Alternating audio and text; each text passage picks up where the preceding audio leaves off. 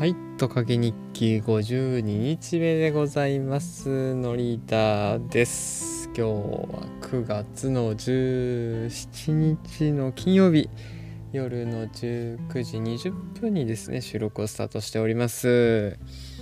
はい、今日も今週もお疲れ様でした。でですね、えっ、と、さっき実は、あの車に乗ってて高速道路に入る時にタヌキがですね結構まあ結構前だったんですけど通り過ぎましていやもうタヌキ見るなんて十何年ぶりだと感動しておりました。いるんですね横浜の高速道路の林の中にも。はい。平成たぬき合戦ポンポコ思い出しますね。はい。で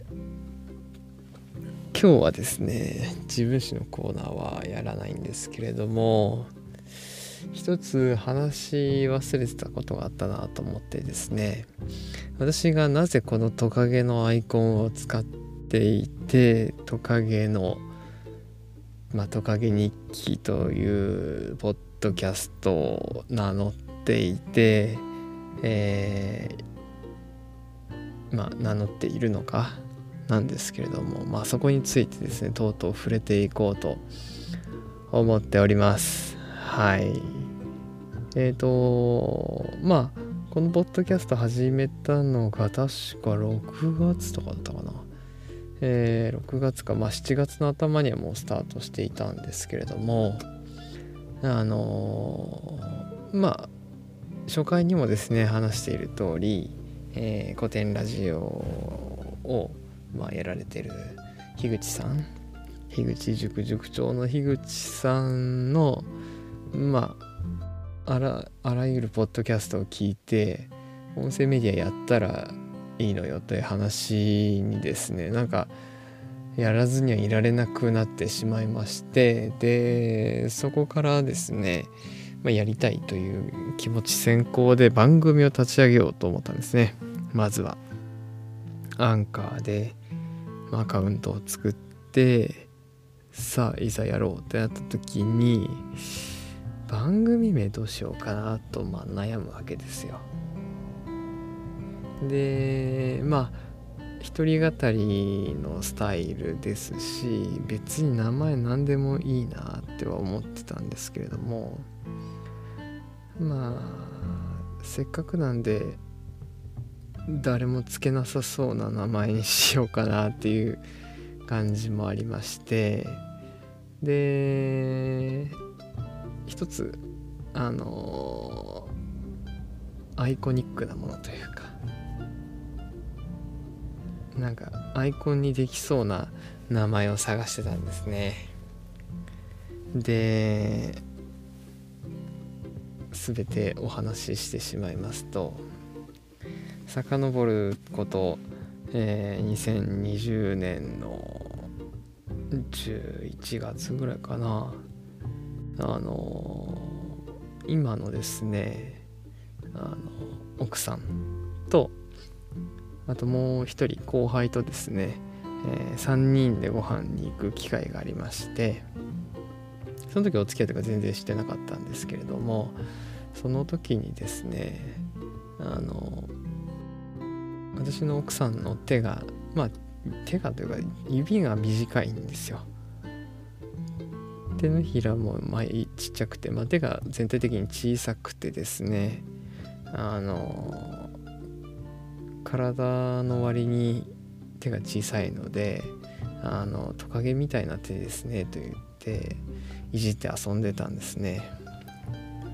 でそこから来てます。意味わかんない。はい。そこから来てます。でその後まあお付き合いすることになってえー、まあそうだね。そうだなそのお付き合いすることになって、互いを呼んでたんですけどたまにあの私がふざけてトカゲちゃんって呼んでたんでですね。あの今私のあの奥さんは自分のことをトカゲだと思っています。トカゲって呼ぶとあのちゃんと反応するようになりましたんでトカゲになってます。であのまあそんなこんなでですね由来は私の妻にありますと。で先ほど言った通りですねあのポッドキャストの名前にするのになんかアイコン的なもの。まあ、どっちにしろサムネイル画像が必要だなとは思ってたんでさあどうしたものかと思ってた時にですねあのまあ目の前にいたんでじゃあトカゲなんとかにしようと思ってですね。はい。あの私はトカゲじゃないんですが勝手にトカゲを使わせていただいたという番組名の由来でございました。あの別に大した理由はないんですけれども。まあ後付けで何か考えようかなと思ってたんですが別にあのはい大したお話ではないので。このコーラで明らかにしておいた方がいいなと思い、えー、今録音をしております。はい。周さんいかがでしょうか？